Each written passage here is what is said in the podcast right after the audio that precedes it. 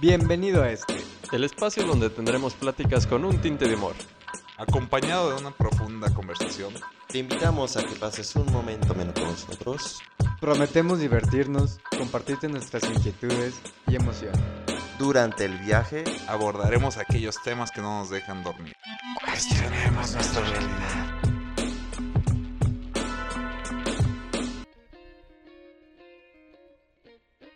Bueno, en estos tiempos en los que ha habido tanto estrés en la pandemia, las enfermedades, tanto físicas como mentales, han llegado a ser un- uno de los temas más importantes. Nosotros nos hemos estado cuestionando qué tantas cosas pueden llegar a ser catalogadas como ciertas a partir de un diagnóstico y qué otras no.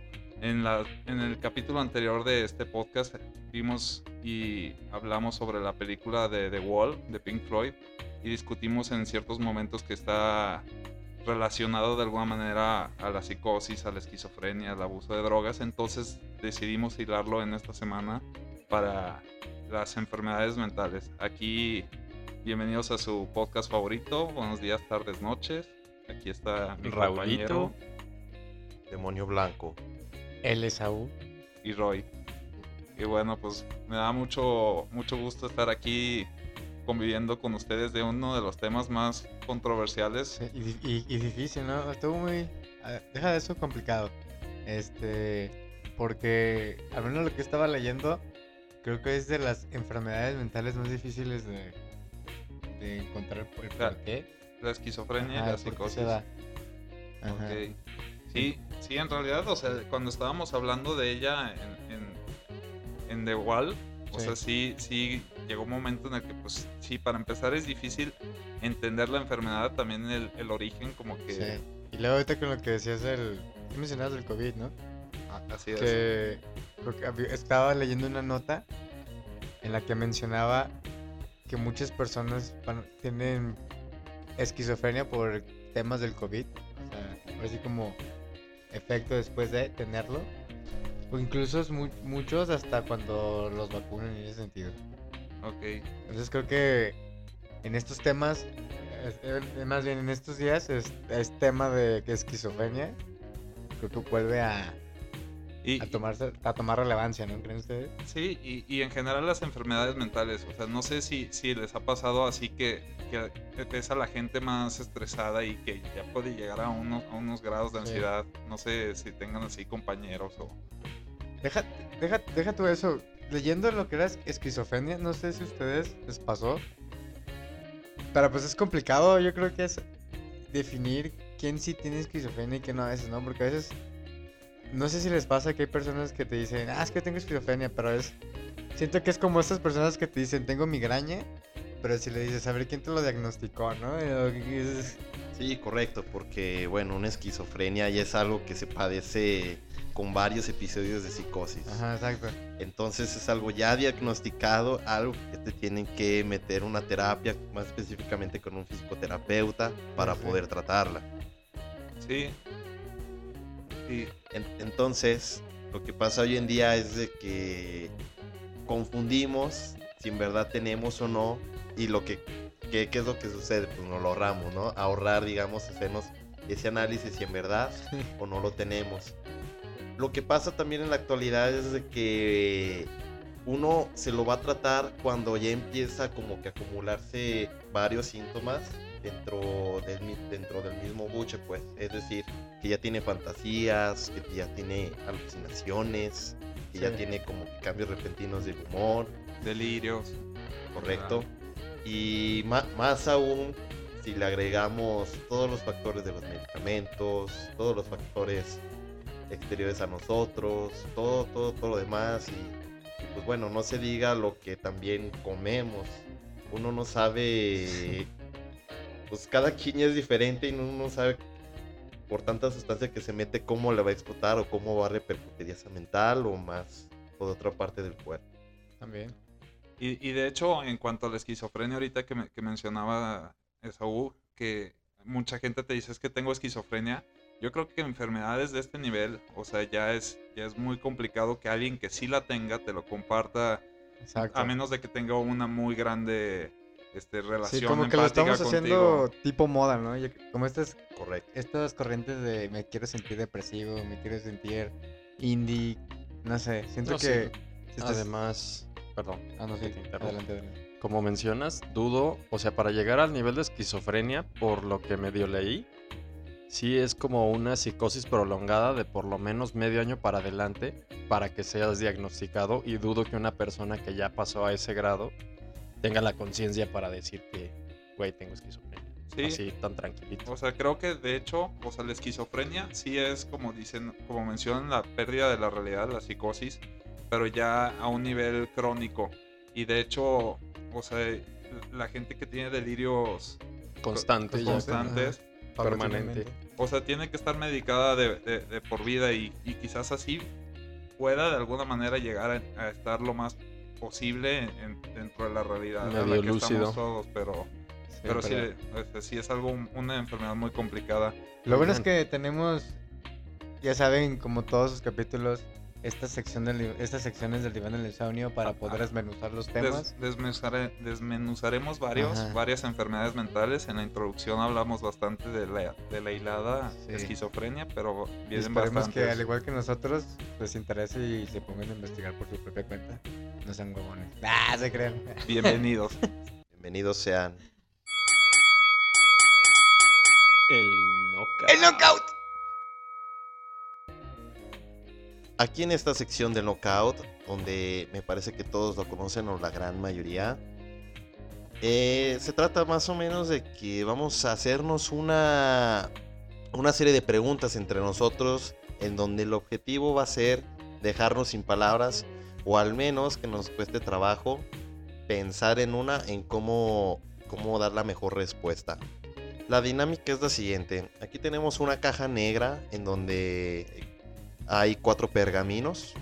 En cada uno de ellos se encuentra uno de nuestros respectivos nombres, en el cual nuestro queridísimo compañero Roy va a sacar el primer pergamino. Esto porque él escogió el tema de la próxima semana.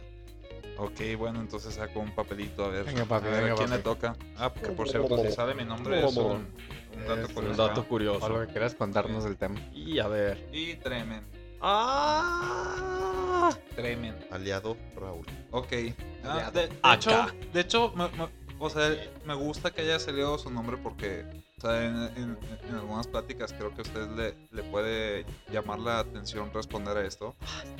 A ver, Es un buen knockout entonces, eh. Prepárate, güey. bueno, mi knockout es, sabiendo que para todo tipo de enfermedades mentales existe la medicina alternativa, o sea, ¿consideras que, que un enfermo mental diagnosticado por un psiquiatra o un médico tiene el, el enfermo mental, ya sea cualquiera de estas enfermedades, este, depresión, ansiedad, psi- psicosis, etcétera, Etcétera. tiene más presión social de salir adelante sin los medicamentos alópatas, o sea, los medicamentos tradicionales. Tiene más presión de salir adelante sin los medicamentos. O sea, tiene una presión social de que no, hombre, o sea, tú busca una. Échale una- ganas. Échale ganas. o sea, Échale algo alternativo. Ándale, échale yoga, cosas así. Eh, Ah, ok, ok. Es que tengo yo entendido que diagnosticado por psiquiatra significa que científicamente encontró algún déficit de cualquier químico de la cabeza, ¿no? Químico, hormona, como se le llame, la verdad desconozco.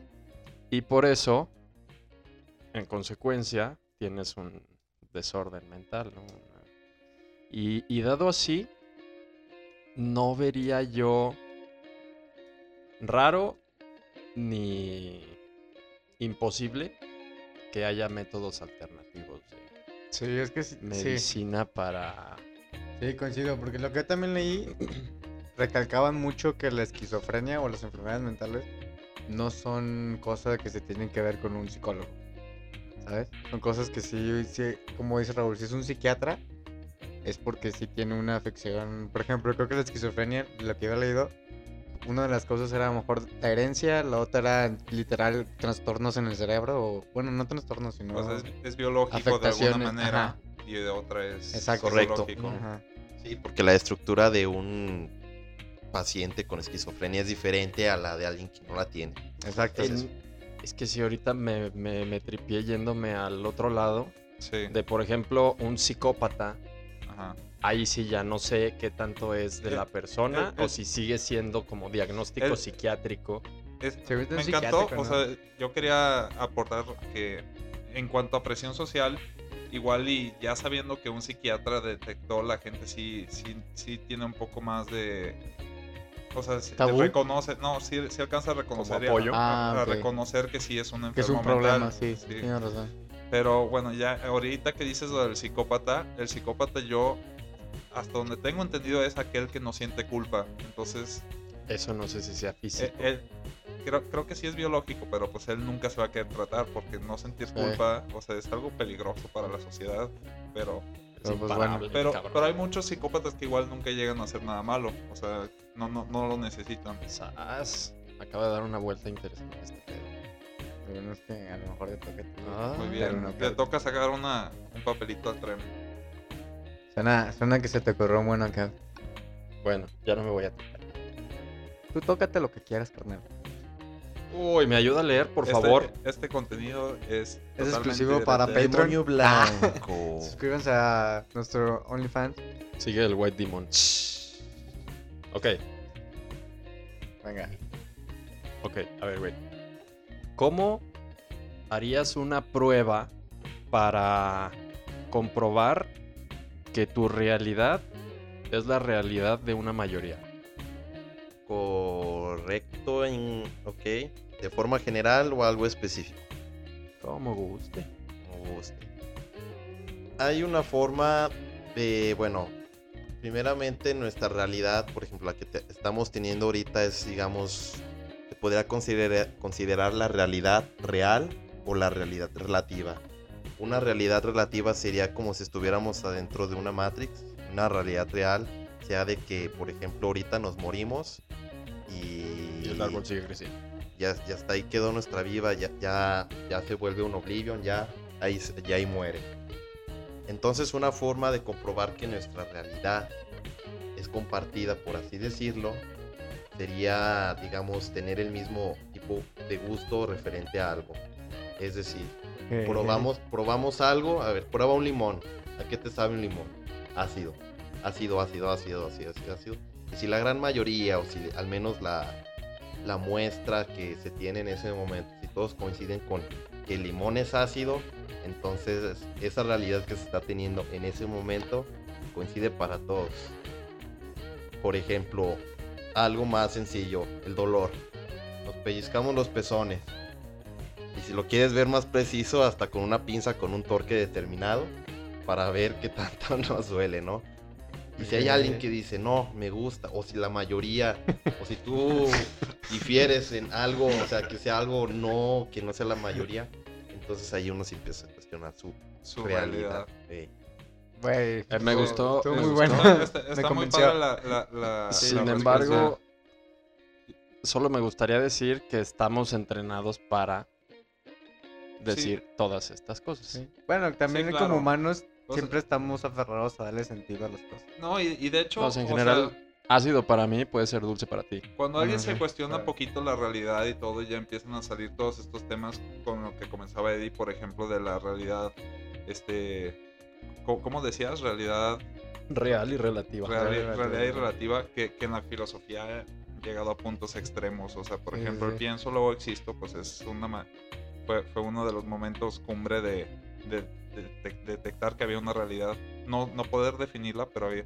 Y, de- y ya está el otro que ya es más social, que, Sí. que, que está, que es donde entra la, la respuesta preciosa de Eddie de, de, de, de- de que estamos entrenados hasta a, a deducir pues, Sí, que, es- claro. que es normal y que Sí, no. es que al final comparándolo le terminamos dando, creas o no, como humano sentido a las cosas. Es como si vemos una nube y siempre le, le damos un sentido de, ah, mira, parece un, un dinosaurio, ah, que siempre le estamos dando, intentando dar sentido a las cosas, ¿no? Pues bueno, ¿quién, quién sigue? Ah, el demonio blanco. Yo digo que ya le pregunte en corto a él para que no se cierre el círculo. Arre. Esaú. Y luego yo a Roy, ¿verdad? Sí. Ah, venga. A De ver. todas formas me tocó el Esaú El en el Esaú. pergamino de nuestra caja negra. Yo, yo. Venga. Ok, mira, te voy a poner poquito en contexto. Ok. Hay un trastorno de personalidad múltiple en el que hay una película muy, bueno, muy comercial en el que el protagonista tiene varias, varias personalidades, ¿no? Esta película la de Fragmentado. Aquí podemos ver que poco a poco este el protagonista va desarrollando otra personalidad, otra y otra y otra. Y curiosamente cada una de ellas es muy diferente a, en- bueno, entre sí, ¿no? Hasta llegar a la última, que viene siendo la bestia. La bestia es este personaje que misteriosamente y biológicamente se vuelve con más, ahora sí, como con un físico más musculoso, más mamalón y de forma agresiva y hasta impulsivo e intuitivo. Ajá. Mi pregunta sería, ¿hasta qué punto es, sería válido hacer una estigmatización social acerca de individuos que tienen este trastorno para no perturbar ahora sí sus... Ya, ya sea en su vida, en su vida laboral, en su vida escolar o en su vida personal. Pero como que... o sea, es- estigmatizarlo en qué sentido? O sea, ¿hasta qué punto, según lo que entiendo, interferir en, en- en la vida de estas personas para, para que se traten? ah, ok, ok. Estigmatizar es como segregar estas personas, pues, Sí, sí, sí. Bueno, pero estigmatizar es algo más negativo. Lo corrijo. ¿Hasta qué punto debemos de segregar este tipo de individuos? Ya. En tu opinión? Pues, pues más que nada es no segregarlos, sino más bien verlos como aquellas personas que simplemente tienen una afección diferente, pero es, lo sé, lo relaciono a lo mejor mucho con los discapacitados, ¿no? Porque al final de cuenta, pues a, a ellos nosotros los hacemos discapacitados, porque pues no les damos esta oportunidad de integrarse a la sociedad, porque debe haber modos en los que nos puedan integrar a la sociedad, simplemente nosotros como sociedad los hacemos discapacitados, ¿no? Entonces creo que es más bien esta crítica social que, que traemos en, actualmente. Y en ese sentido tenemos que más bien incorporarlos o más bien, bueno, no incorporarlos, verlos como que simplemente son parte de la sociedad porque son totalmente funcionales, simplemente nacieron con una parte biológica que los impide desarrollarse como cualquiera de los demás y que pues no por eso quiere significa que sean desechables, ¿no? No sé. Sí, no, más bien al, contrario. O sea, el, el mismo hecho de, de- de reconocer que tienen un trastorno, ya sea bio- biológico o psicológico, Ah, ya estás dándoles una oportunidad a que se estudien esos casos de esas personas y pueda, pueda regirse la, la parte que a ellos les incomoda.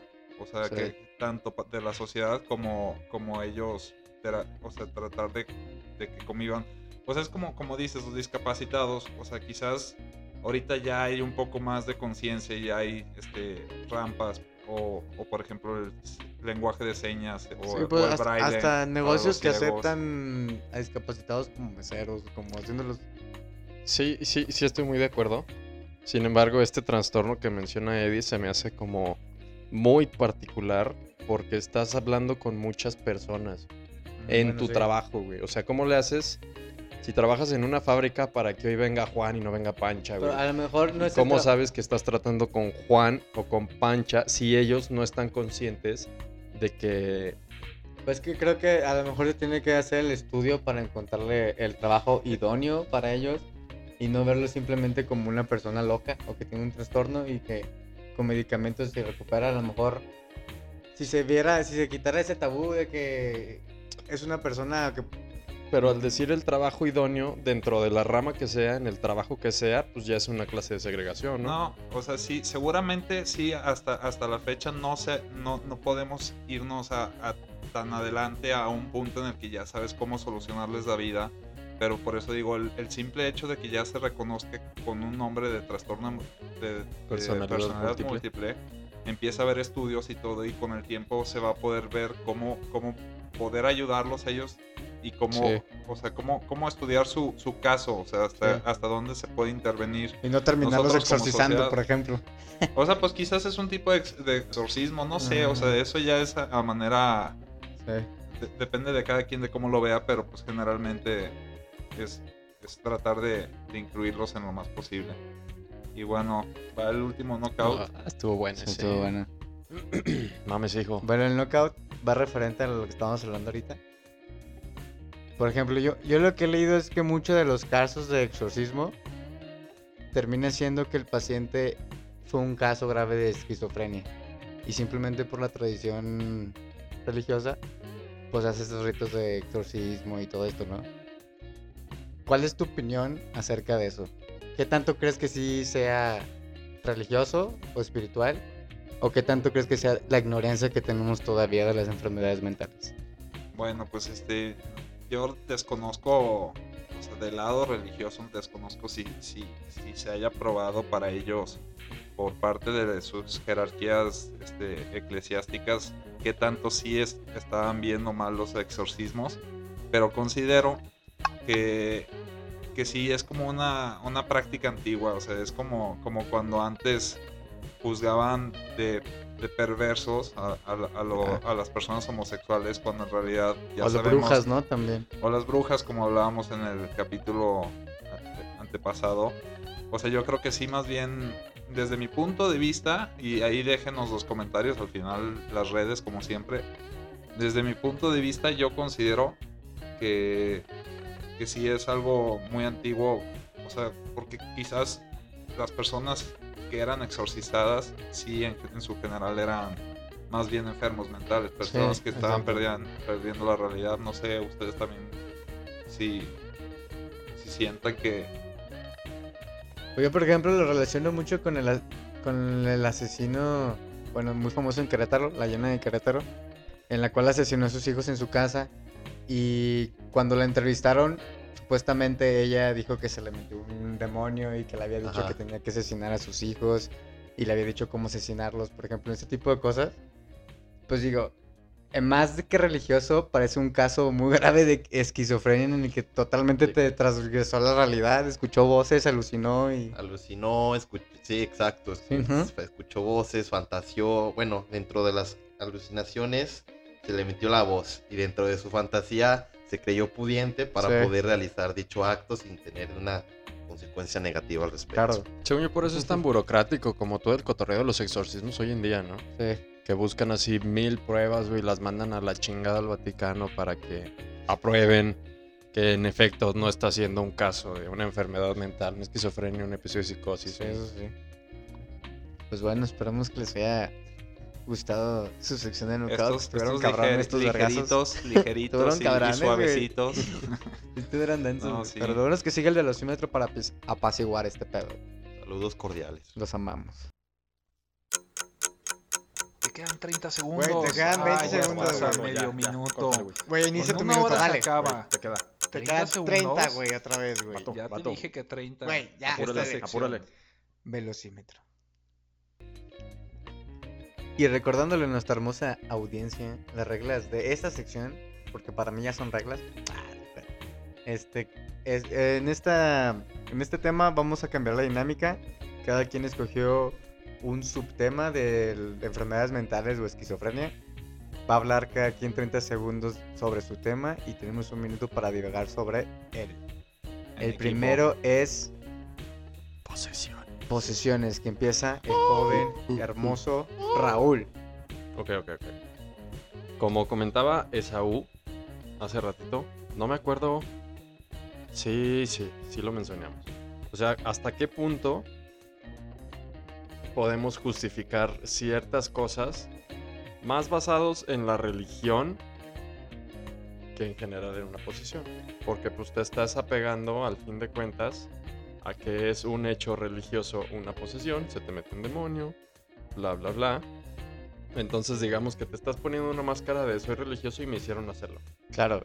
A lo mejor el punto a favor que les doy a ellos es el, el efecto placebo, ¿no? Puede ser de que el hecho de que se lo crean y que tengan fe ayude a... La otra vez creo que escuchaba que, por ejemplo, un paciente, no sé, dos pacientes de cáncer, el paciente que cree que se va a recuperar tiene más posibilidades de recuperarse que el que no se va a recuperar. Claro, porque incluso tienes hasta un, po- un, un nivel de, de energía positiva, o sea, empiezas a hacer las cosas como voy a mejorar y empiezas a hacer más ejercicio. Y si no te la crees, igual hasta te deprimes y te dejas llevar. Sí. Y, y te puede ayudar a tener la fe en, en- en un Dios, en el universo o de alguna manera espiritual. Podría ser, ¿no? Sí. ¿Cómo ves, Eddie?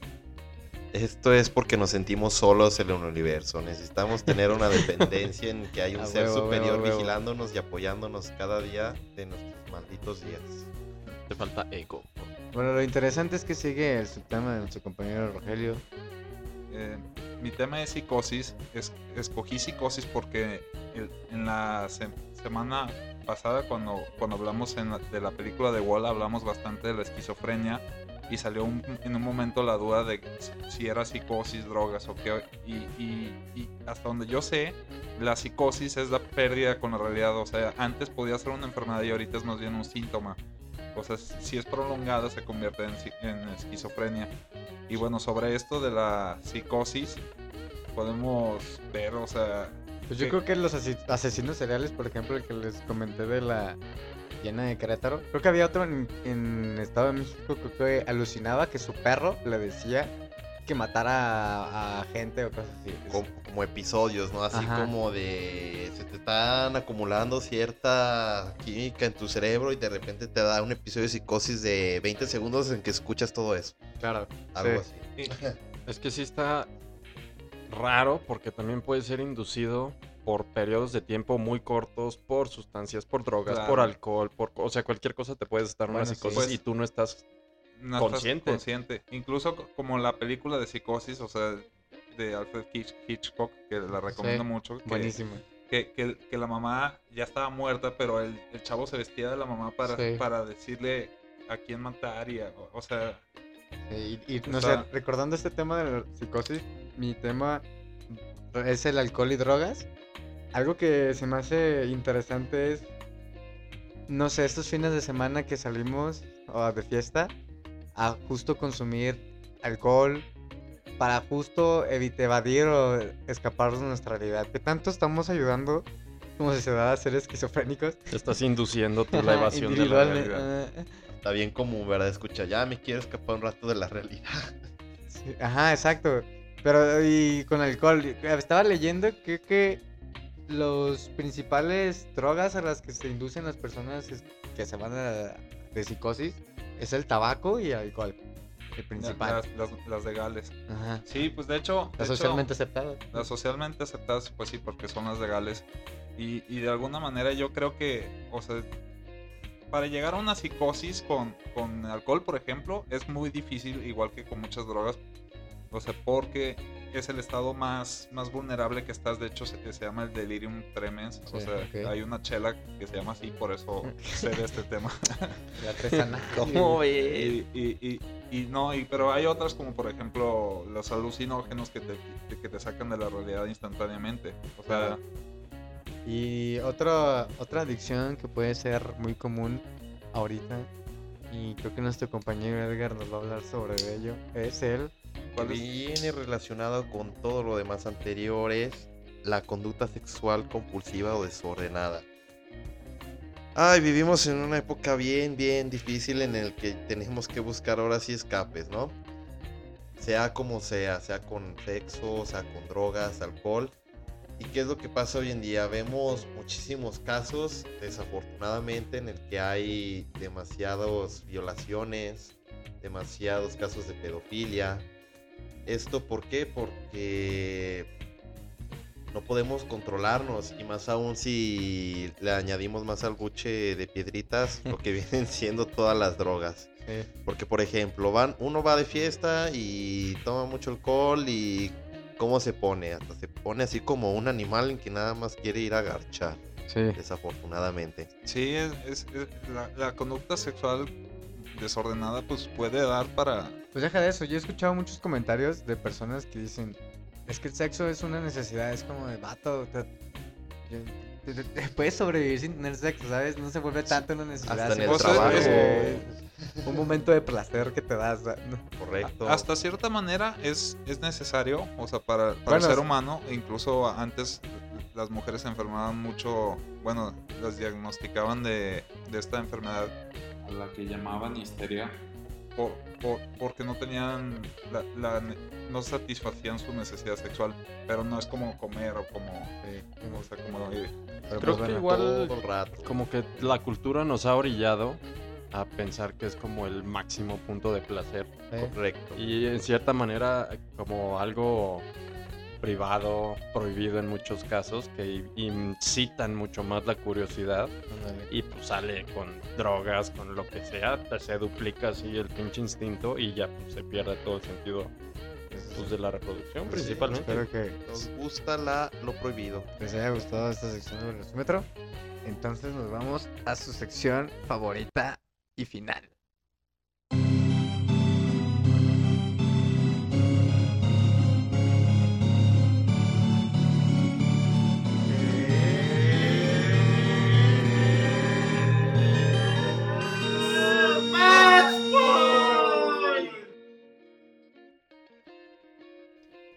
Y en esta, nuestra última sección, si mal no recuerdo, y si recuerdan ustedes todavía, lo que tenemos que hacer es, cada uno de nosotros va a dar nuestro punto de vista de lo que más le haya parecido el tema, ya sea su punto de vista bueno o su punto de vista malo.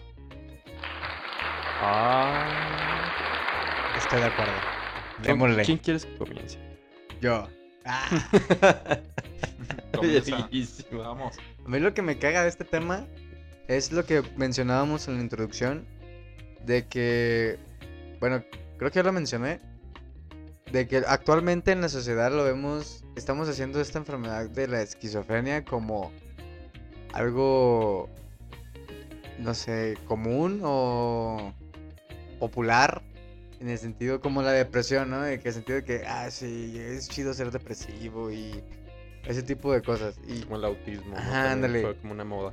Ándale, lo hacemos mucho de moda. Y creo que hay que tomar conciencia de que, pues, pues así es una enfermedad y que tiene que tener su, hasta su punto, su seriedad, ¿no? Su respeto. Ajá, su respeto, porque como pues, no conocemos qué es lo que pueda pasar en, en la cabeza de esas gentes. Desde el, desde el hecho de pensar en los asesinos seriales, para creerte que se te mete un demonio y que tienes que hacer esas cosas para... Porque te lo dijo un demonio, es porque si tu, tu cabeza ya trastornó todo tu mundo en algo muy cabrón, ¿no? Eso sí me caga, no sé ustedes qué piensan. Sí, y luego también, pues quieras que no te iba a decir de broma o ves mucha tele. Pero sí influye un chingo toda esta parte que te están mostrando como realidad, todos los medios, todo que te induce solito. O sea, tú ya ni. Normalizamos todo, a fin de cuentas. Sí. ¿Y cuál es su punto decisivo? Uh, yo también voy por la mala. Pero más. Me, me gustó lo que dices, como de cierta carencia de respeto, más que falta de respeto. Pero lo que no me gusta es esta parte más bien como de la justificación de que, por ejemplo, ay, mi hijo no pone atención porque tiene déficit de atención. Que ya puede que sí. No dudo que haya mil personas, millones de personas que tengan déficit de atención.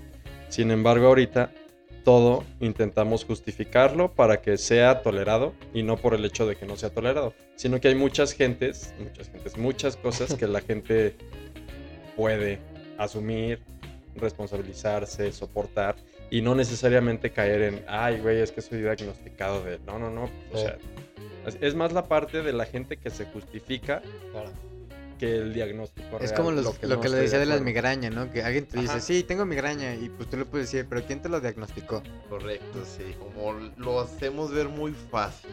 O sea, Sí. como algo, algo muy sencillo, ¿no? ¿Cuál sería, tu, ¿Cómo- ¿Cuál sería tu punto de vista, Edgar? Para mí, siempre hablar de estos temas me causa un punto de vista bastante positivo, porque comparando con otros temas, no es bueno comparar, por cierto. Este se me hace bastante de cultura general y para conocernos nosotros como seres humanos. Y sobre todo para poder, digamos, tener un, un conocimiento autodidacta de qué es lo que pasa, qué es lo que puede estar pasando hoy en la sociedad, cuáles pueden ser las consecuencias del día a día de varias personas. No sabemos, es un mundo totalmente diferente para cada quien. Y puede ser que pues hasta nosotros mismos tengamos nuestros episodios de psicosis y ni siquiera los, Correcto. nos estemos dando cuenta al respecto no- o ni siquiera los tenemos bien identificados. Por lo tanto, le doy algo benéfico a este tema porque así ya estamos más conscientes y así mismo esperamos que la audiencia también sea autodidacta para poder indagar más en estos temas. Me gustó, Sí. me gustó cómo es, cómo Me, me la- me late, me late de, de lo que habías dicho, no, de lo que había dicho, bueno, algunos Ah, de un ustedes auto dos- knockout. Sí, un auto knockout. Está, estaban platicando sobre, sobre que ya está muy de moda la... la- la- El o sea, término, el, el término, término- Se usan los términos ya O de una manera... así, Por ¿no? ejemplo, es como cuando dicen esa persona es bipolar porque a veces está feliz, a veces Ándale, sí. O cuando alguien dice esquizofrénico, o sea, depresivo. O, depresivo. sea, estoy depresivo y el vato está triste porque lo cortó la novia. Es muy- ándale, es muy común decir sufro ansiedad. Como, Ajá, y nada, y nada más está nervioso porque no le han Ándale. respondido si, si, si va a obtener el trabajo de sus sueños. O sea, exacto, simplemente está angustiado está pasando por un lapso que lo hace sentir diferente. ya. hasta eso yo creo que por ese rumbo yo llego a irme al lado positivo de haber tratado este tema en el diván porque siento muy benéfico, igual que Eddie, el hecho de que la gente pueda tratar de, de- de llegar a, pues no, no a friquearse con, con los términos, no a, no a obsesionarse con utilizarlos para todo, sino tratar de, de, de- de entrar un poquito más en, en qué significa realmente cada término de un trastorno psicológico. Entonces, pues yo, yo sí le doy el punto benéfico. Este. Y pues la neta estuvo, estuvo Sí. muy delicioso hablar. Y recuerda, público, si cosas. tienes un amigo esquizofrénico, tienes muchos amigos. Ah, se crean. Y O tú eres dos amigos. Y pues hablando del, del siguiente tema, eh, en el siguiente tema ver- veremos. ah, vamos a, a- a tocar una, una película referente al siguiente tema que es rock and roll. ajá, Ya, ya verán, la próxima semana se para descubrirá darles un poco de, de musiquita de- aquí a su día. un poco a poco. A ver cómo lo Y- vinculamos con las enfermedades mentales. Y recuerden, Sí, porque el rock and roll no se vincula. y re- Ah, no, recuerden, no. recuerden en compartir este podcast para poder seguir creciendo y poder llegar a muchos oídos y pues así poderles compartir nuestro conocimiento. Nos escriben en el punto diván del insomnio en Instagram. Aquí tienen sus redes favoritas de, de, de toda la vida, o al menos de este, de este último par de semanas. Y, Diario, recuer- y de recuerden, ayer. cuestionemos nuestra realidad. Besos.